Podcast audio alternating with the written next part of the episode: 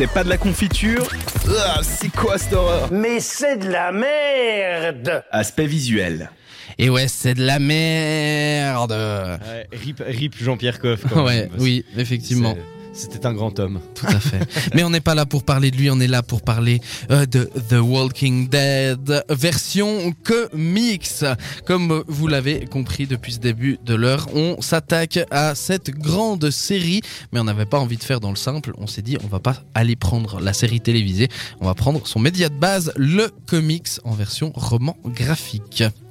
Et on va commencer d'abord par parler en fait de sa première sortie, parce que ce qui est intéressant aussi de savoir, ce qui est important, c'est de savoir quand est-ce que est sorti le premier euh, tome. On appelle ça plutôt un ouais, tome d'ailleurs. un tome ou un volume. Voilà, on peut, ouais, un volume, un numéro aussi, on peut appeler ça à la limite. Enfin bref, le sujet n'est pas celui-là.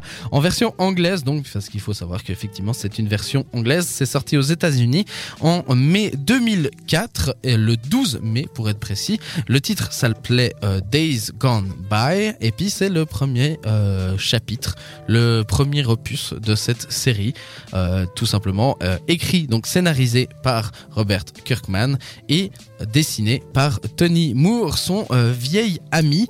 Et donc, comme beaucoup, et finalement comme beaucoup de mangas, j'allais dire plus que finalement pas forcément des, des romans graphiques, mais comme beaucoup de mangas, c'est en noir et blanc.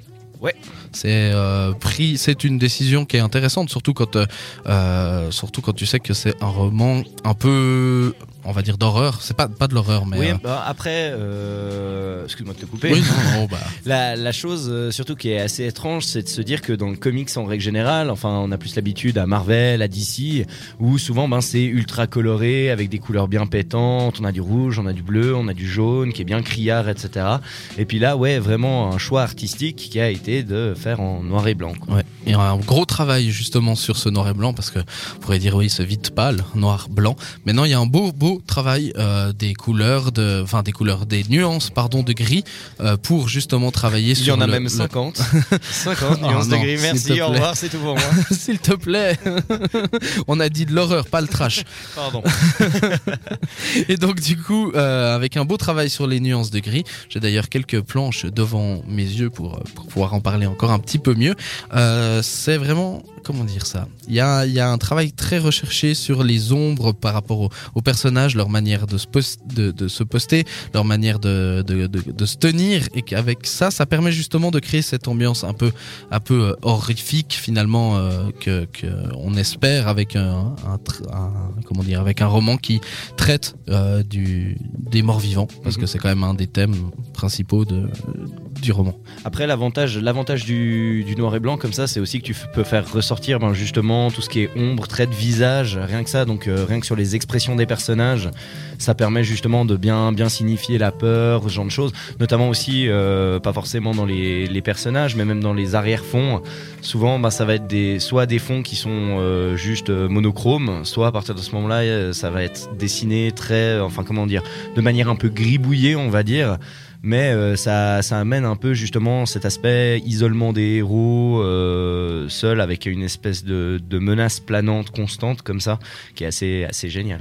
Tout à fait. C'est ben, d'ailleurs euh, ce qu'on peut très bien remarquer euh, sur les différents sur les différents pages du roman, c'est que si on a un zoom sur un personnage très proche, alors le fond va être soit va, va vraiment être tout blanc.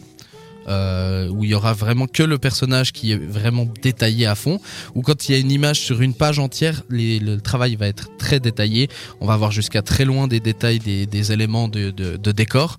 Tandis que dès qu'on a des, juste des petites cases, ça va être des traits un peu grossiers, euh, notamment que ce soit des personnages ou des euh, ou du fond. Euh, tout est tout est travaillé de manière grossière, mais il n'empêche qu'on arrive à quand même ressentir l'univers et ressentir le, ce qu'ils essayent finalement de, nous apporter avec tel ou tel élément. Et en l'occurrence pour ce premier tome, parce que j'ai le premier tome sous les yeux, c'est vraiment la surprise, la peur et l'inconnu.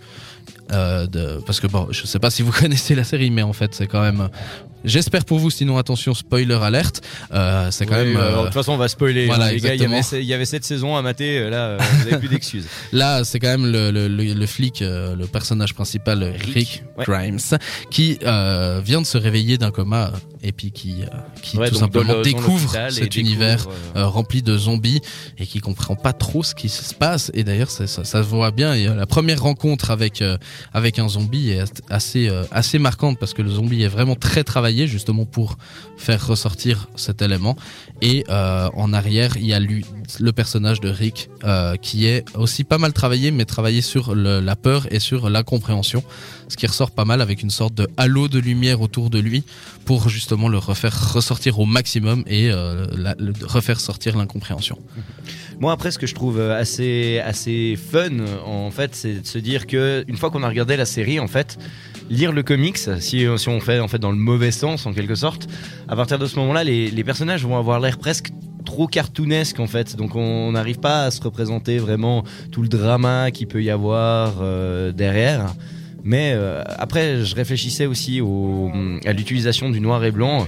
Je me demande aussi si c'est pas euh, par rapport à pour faire euh, ressortir l'aspect dark au moment d'une mort, ce genre de choses où c'est assez sanglant, où justement il va y avoir des, pages avec des coulées noires comme ça. Peut-être c'est peut-être justement pour ce choix esthétique aussi, ben, comme l'avait été ben Typiquement, moi, ça me fait penser toujours à Sin City, Tout à fait, qui, oui. était, qui était en noir et blanc, mais Ouais. il y avait des touches de rouge par moment. euh, et je crois que c'est justement, il y, a a que le rouge qui ressort. Là, ils ont décidé de le faire euh, tout, en, tout en noir comme ça, mais ouais, c'est peut-être moins fantaisiste en fait, pour être plus réaliste, moins fantaisiste, plus cru en quelque sorte. quoi.